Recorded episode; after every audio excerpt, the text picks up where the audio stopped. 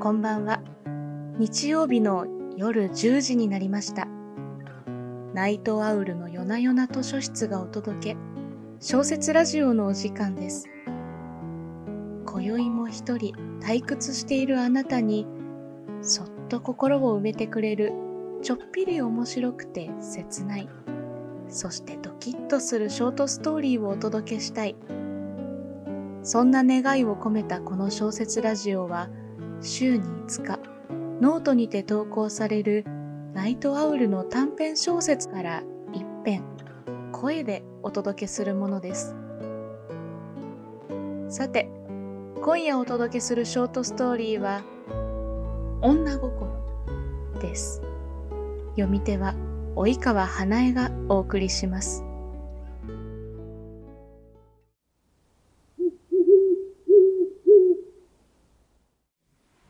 短編。女心。僕は荒波が立つ海沿いの丘にそびえる大きな松の木の下で彼女を待ち続けた。いくら時間が経っても彼女は姿を現さなかった。僕はしぶしぶ2時間かけて来た道を戻ろうと道沿いを歩き始めた。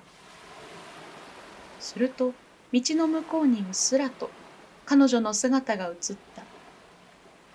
かげろうのせいでうまく見えなかったが、一瞬捉えた笑顔で彼女だと確信した。僕は彼女めがけて大きく手を振った。向こうも僕に向けて手を振り返した。彼女と出会ったのは西暦1905年。確かちょうど花木が彩り始め、寒さも落ち着き温暖になった頃だった。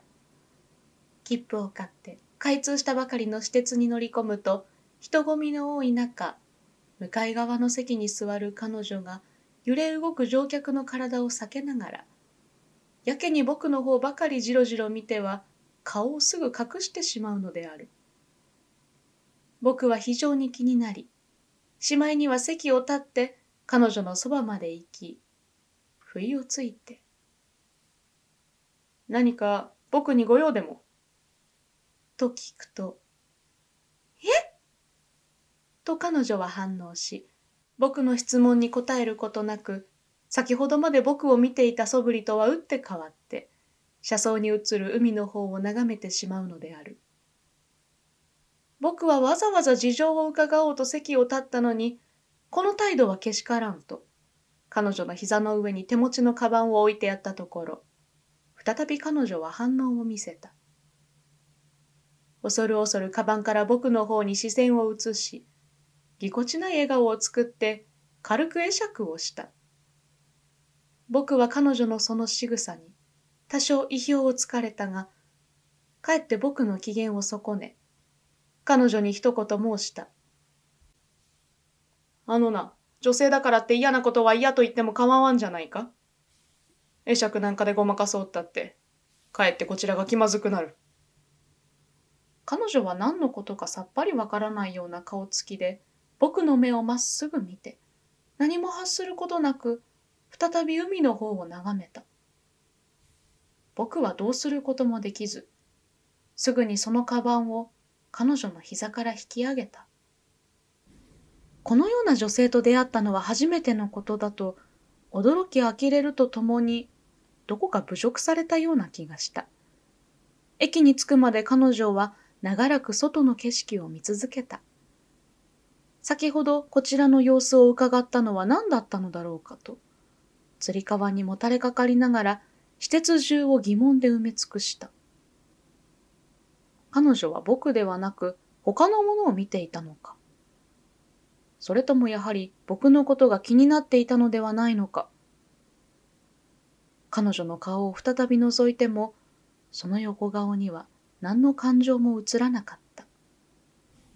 駅に停車し、彼女に何も言わずに下車しようか、私鉄を降りたとき、ふと後ろから背中を何者かに叩かれた。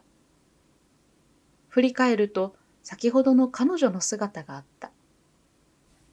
あの、この手ぬぐい落とされましたよ。と、彼女は小さな声でつぶやいた。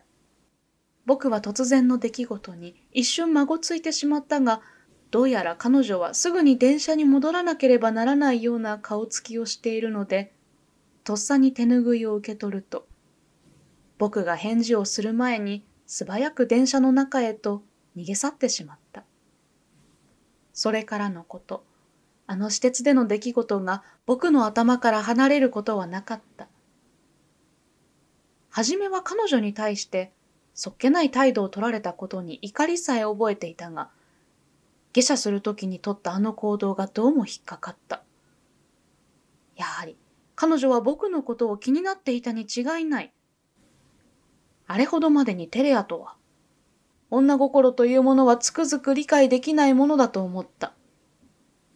気づくと、僕は街の底かしこで無意識に彼女の姿を探していた。再び私鉄に乗った際は、むしろ僕があちこちを見ては、周りの乗客に不審がられるほどだった。ある日、仕事帰りに私鉄に乗ると、外を眺める女性が座っていた。一度向こうに視線を向けたが、どうせいつものように人違いだと思い、そのまま混雑した車内で、一人向かい側の席に座っていた。ふともう一度向かい側の席を見ると、女性は相変わらず視線を外の景色に向けており、以前施設内で出くわした出来事を思い出した。あの時、もう少し優しく声をかけてやるべきだったな。僕は失敗したな。と心の中でつぶやいた。すると女性は視線を一瞬僕の方に移してはすぐに床を見た。あの彼女が座っていたのだ。僕は今までずっとその女性が別人だと思っていただけに、目が点になった。すぐに立ち上がって、人混みを避けて彼女の方へと歩いた。ようやく彼女の目の前まで来ると、膝を軽く叩いた。あの、覚えていますか？は、はい。この前は大変助かりました。あの手ぬぐい、母親から借りていたものなんです。彼女は無言のまま僕の方を見続けた。やはり思った通り照れ屋だった。あの時気づいていればよかったものをと後悔したがどうしようもなかった。それからのこと。僕はすぐに彼女と結婚した。彼女は実はとても品がある女性で、あの時取ったそっけない態度は、やはり僕の思い違いであった。しばらくのこと、二人で幸せに日々を送っていた。ある日、二人の住む家に赤紙が届いた。彼女はそれを見て、およそひどく悲しんだに違いないが、僕の前では大いに喜んでくれた。彼女は僕を見送りに駅までついてきてくれた。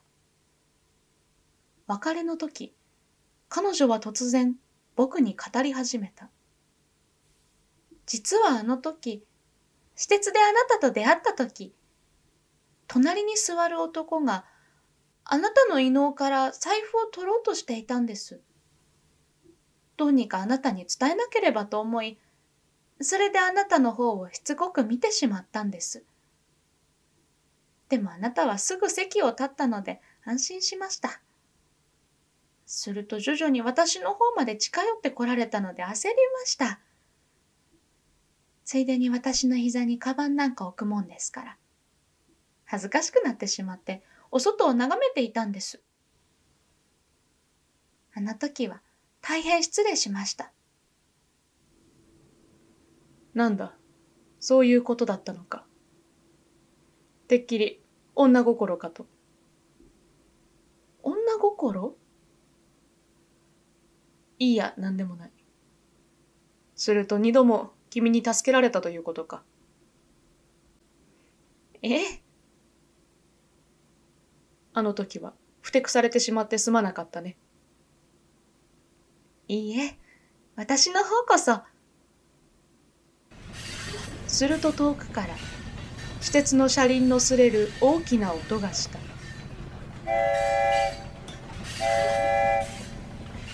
そろそろだね。ええ。僕は大きな荷物を肩に担ぎ、カバンを反対の手に持った。それじゃあ、行ってくるよ。いってらっしゃいませ。お体には十分お気をつけて。ああ、近いうちに手紙を送るよ。お待ちしてます。じゃあ。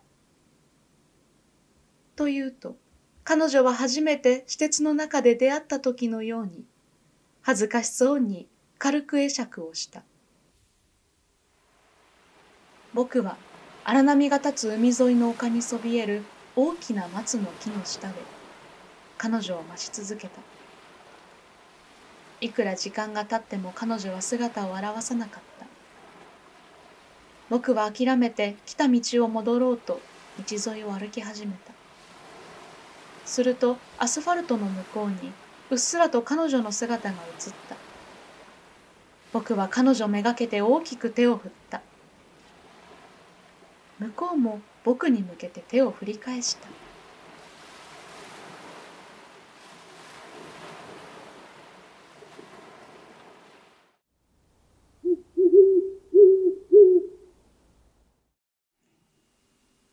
今夜のショートストーリー、いかがだったでしょうか？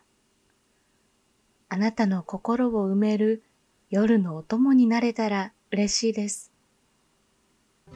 この小説ラジオは YouTube や Spotify、 note でも配信しています。また、今夜お届けしたショートストーリーはテキストでもお楽しみいただけます。ナイトアウルの夜な夜な図書室と検索してみてくださいね。それでは、今夜も最後までお付き合いいただき、ありがとうございました。次週もまたお会いできることを楽しみにしています。今日も遅くまでお疲れ様でした。それではおやすみなさい。